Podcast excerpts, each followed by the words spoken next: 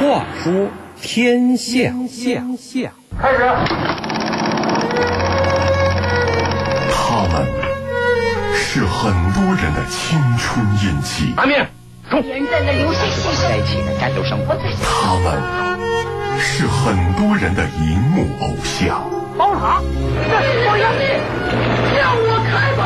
现在，听他们讲电影的故事。往后一仰就变了半人，往前就变了四十好像不提倡。学学了很长吧，摔的屁滚尿。他们用生命塑造了一代人的灵魂，我们用声音传递那个时代的情怀。联手将小说搬上电影幕后都发生了哪些故事？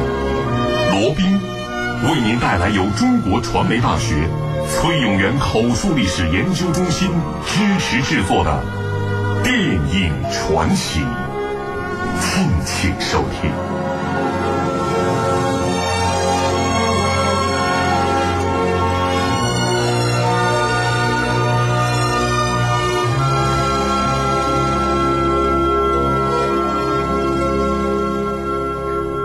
这里是《话说天下》周末版，大家好，我是罗宾。大庆铁人王进喜是一个在上世纪六七十年代近乎家喻户晓的名字。他在生前用自己的生命搅拌出了一座大油田，而一部以他为原型的影片，却在他死后乃至更长一段时间里的中国大陆搅动起了不平静的波澜。当时都发生了什么呢？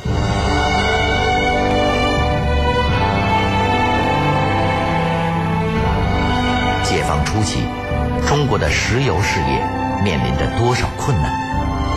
作为一名普通的石油工人，铁人王进喜都做出了哪些不平凡的事迹？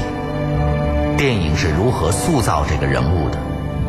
电影上映后，又是谁掀起了轩然大波？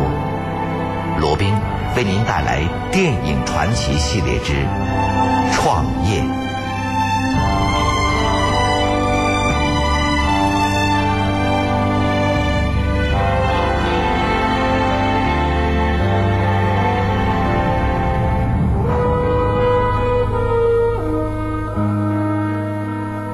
一九七一年，长春电影制片厂交给华克一个任务，这让他十分兴奋。一九七一年九月，全国形势急转直下。这么多年来，各电影制片厂没有新片可拍，所以呢，为了适应新形势的需要，长春电影制片厂领导就尽快选定一批人员，深入生活，组织新的剧本，让我一个人只身去大庆。两个月后。专业编剧张天民和导演于艳夫，在没有剧本的情况下，也带着摄制组开往大庆。石油工人们畅所欲言，副导演华克和同事们也跟着热血沸腾。那他们根据真实人物拍出了什么故事呢？我们还是直接来听电影吧。我问人家，这是哪国的汽车？背这个啥家伙？人家告诉我，这是咱们的汽车。没有油烧，背的是煤气包啊！他叫周挺山，实际上也就是电影里的王铁人。扮演他的张连文说：“他就不服啊！他说你们看你的车上背的是什么东西啊？咱们都是石油工人呐，是不是？国家没有油烧，让咱们国家这么冷，咱们还有还有脸吗？”然后他蹲在长安街那个就是南南池子嘛。在边上的路上就哭上了，然后才有他的“宁肯少喝二十年，也要拿下大油田”这种豪言壮语，他不容易啊。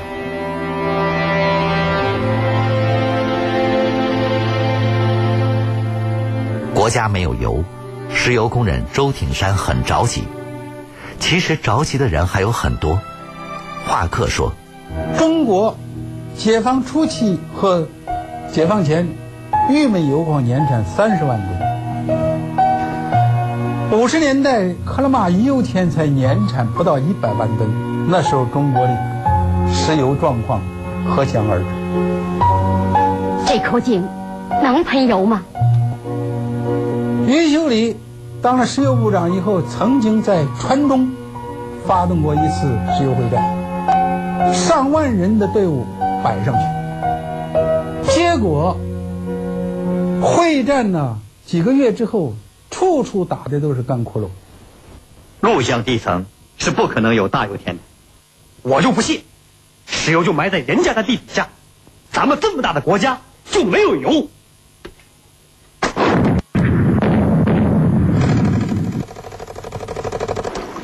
老周，指导员，同志们，咱们在北方大草原田地中发现了大油气厂，在当时就是说，大庆发现的工业琉璃，啊，群情振奋呐，是吧？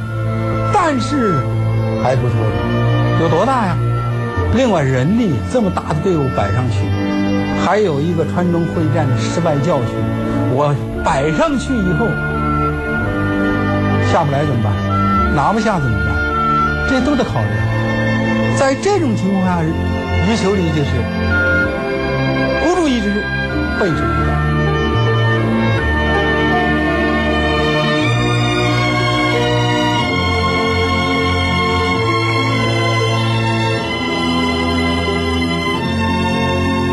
孤注一掷，背水一战。上世纪六十年代内忧外患的中国太需要石油了，于是大庆石油会战就这样在尚未进行全面勘测的情况下开始了。那么在这个过程中，工人和专家之间会发生哪些冲突呢？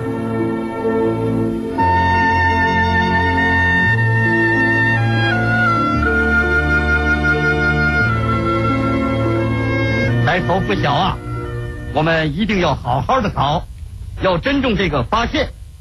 因此，我们准备以田家庄一号井为中心，用比较小的井距，逐步向外扩大，争取快些，最多两年吧，查明田家庄地下油藏的情况，而后投入开发。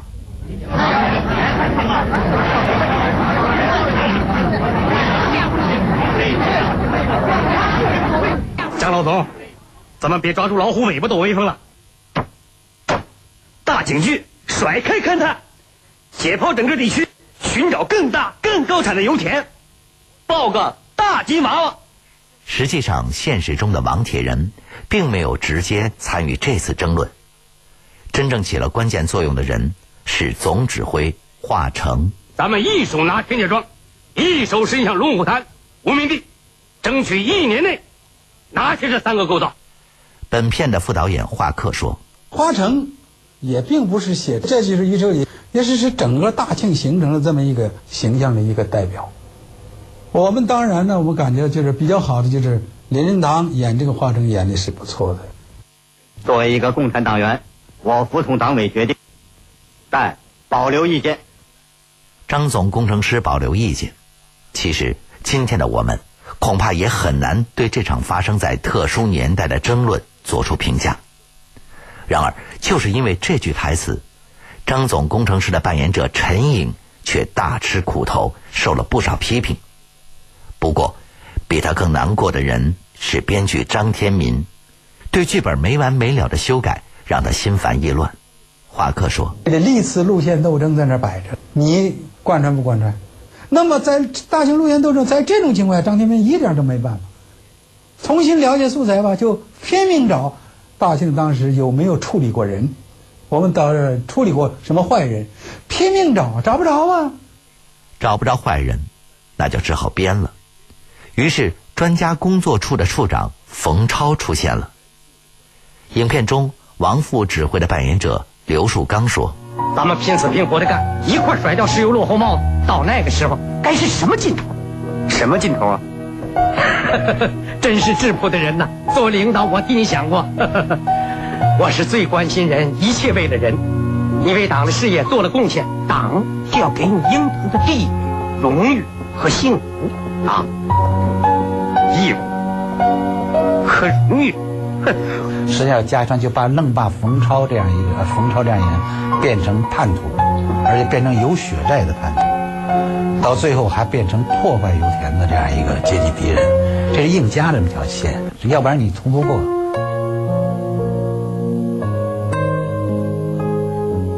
剧本不好改，坏人不好找，创业麻烦不断。我们还是接着听电影吧。总指挥化成拍板决定，边打井边勘测，石油会战由此正式拉开了战幕。其实，铁人的故事。是从这里真正开始的。副导演华克说：“装备没有吊车，人拉肩扛，所以当初提出的口号就是‘快板硬上’。什么叫快板压？越快越好，高速度。实际上就是苏修的高压，苏联当时的高压政策之下呢，和国际上的这个反华逆流啊，广铁人恰恰在这个关口上，他提出了一，最初是有也上，无也上。一部断机六十多吨，一台吊车是最起码的条件了。我们有条件要上，没有条件，想方设法，拼死拼活，也要上。老周，这正是会战为想喊出来的话。有条件要上，没有条件，创造条件也要上。王铁人他们几个在警队还没有到的情况下，第一个井就打上去了。刘树刚说。沿那动一个井架子，就是把这井架子整个放倒，整个拖到另外一个地方去，整个那那相当费劲呢。六十年代的大庆还远远不是后来的那座现代化的石油城，所有的一切都需要从零开始。零下几十度的雪野，工人们住在被称作“干打垒”的小木房里，而演员们首先要做的。就是重新体验那段艰苦的岁月。让我们来听听演员张连文、张杰和副导演华克的回忆。那个时候和现现在的大庆是截然两个地方。那地方就是脚踩荒原，真是那个那个那个全那个那个那个荒草一片，水泡子。除了几个井架在立着以外，其他都是干大垒，就是木头房子，随时可以拉走的。一般都跟着一块拉走，就睡的那个卧铺，就像那个火车上那个小卧铺似的，在那睡。我算了一下，这个地方有五粮哦，屋里粮、外头粮、水粮、衣裳粮、被窝粮，对不对？这袖子少一粮，什么？透心粮。我们都住的那个干大岭的房子，冬天很冷啊。土墙里边挖那么一个洞，洞里边有透透气孔出去，把那个天然气那个炉子搁在那里边，哗哗哗点着，往里取暖。就是住的那个，那根本没有什么。就这个，你刚才看我们一个一个一个那个集体照，那在一个二层楼吧，一个小砖房子前面，那就就是已经他们的那那那就是他们的那个那个最高级的房子了。这个在这种情况下，陆陆续续的警队那时候确实油田是乱成一片了，人上来了找不到自己的警队，我的警队在哪儿了？不知道。有时候就是所谓拉郎配就来了，不管谁的，你来来，反正打紧你就打了。参加会战的人是越来越多了，人多力量大，但人是要吃饭的，很快吃饭就成为了一个大问题。华克说。捡白菜帮子，捡野菜。他说无粮饱三餐那是警队呀，我们哪无粮饱三餐呢？没有，赶上就有有点吃的就不错了。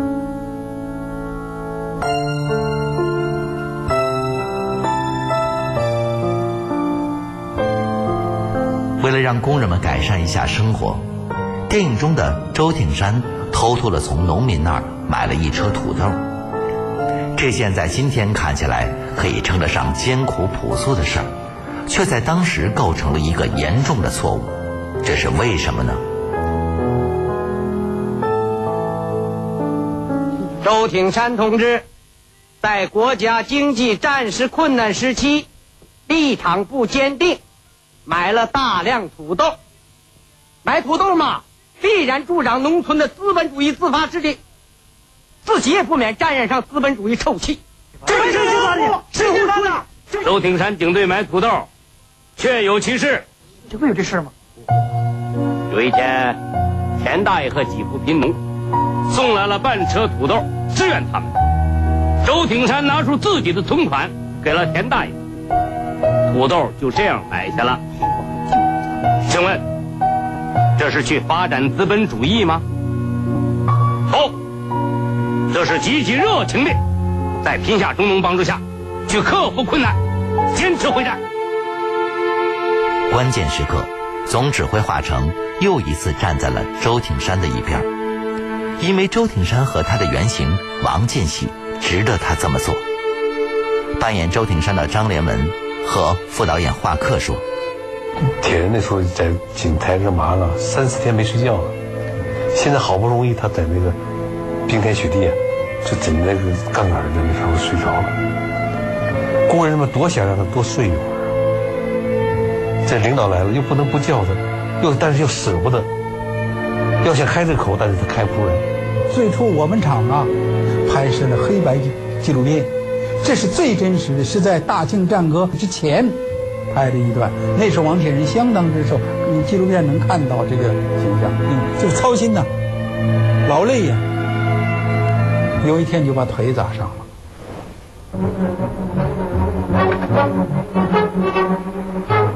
师哥，行李坍塌了！老周，你给我快！危险，都离开这台！不，你离开，给我，你起开！哎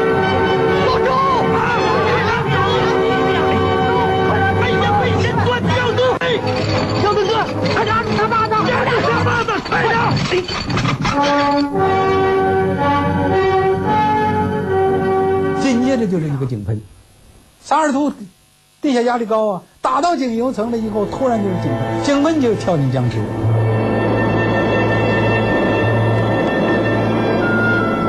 关键时刻，铁人跳进了池中，用身体搅拌起了水泥。演员张杰说：“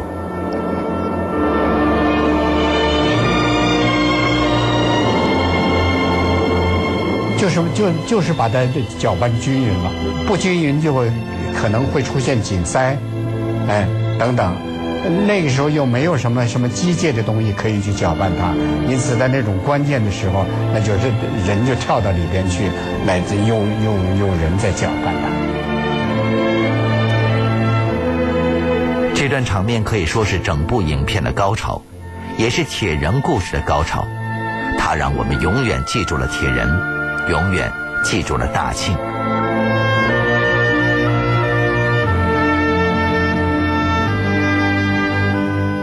一九七四年的十二月七号，电影《创业》在大庆召开了影片观摩座谈会。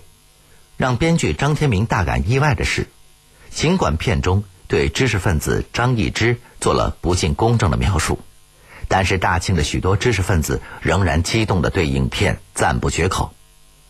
之后，各大电影院以最快的速度调集拷贝，二百多个拷贝在全国上演。多年没有看到新电影的国人，都被铁人感动了。创业在中国掀起了一个观影高潮。人没压力轻飘飘，井没压力不喷油。我们要的就是高压井啊！创业首映成功，剧组人员踌躇满志。然而就在这时，有人又发话了：出了什么事儿呢？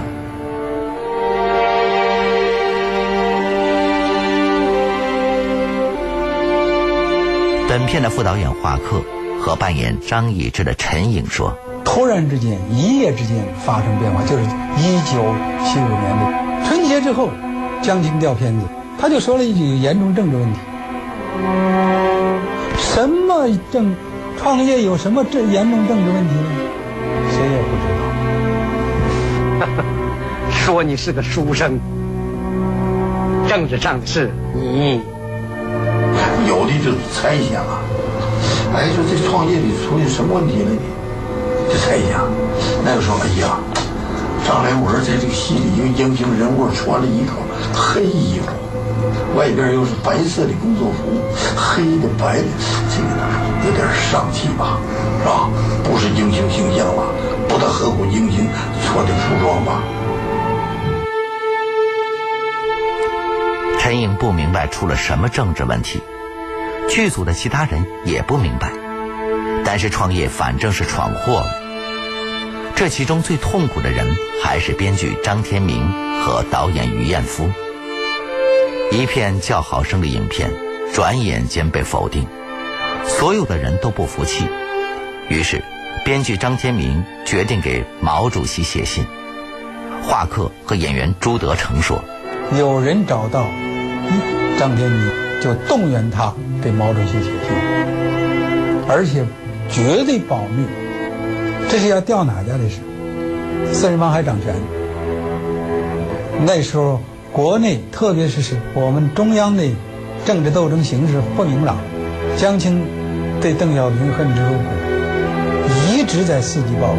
在这种情况下，如果江天民告状告准了行，告不准，后果不堪设想。他办了这件事情以后，他找的这个员工，他一旦我进去了，我请问你一件事情，我有两个女儿，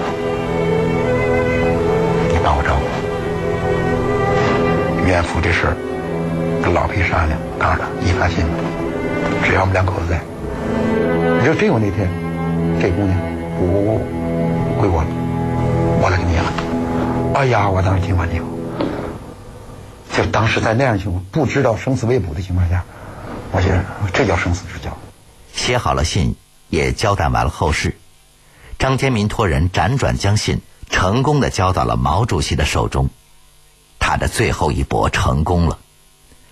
毛主席看完信后作出批示：此片无大错，建议通过发行，而且罪名有十条之多，太过分了，不利调整党内的。文艺政策。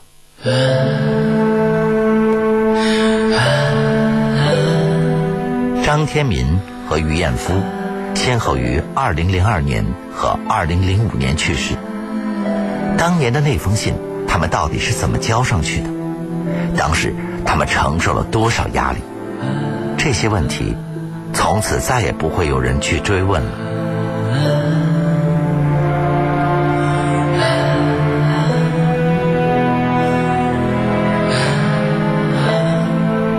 好了，创业的故事和大家聊到这里是《话说天下》周末版，我是罗宾。明天晚上十点，我将继续为您带来电影传奇。最后，代表节目编辑程涵，感谢为本节目提供大力支持的中国传媒大学崔永元口述历史研究中心。接下来，请大家继续欣赏北京文艺广播的精彩节目。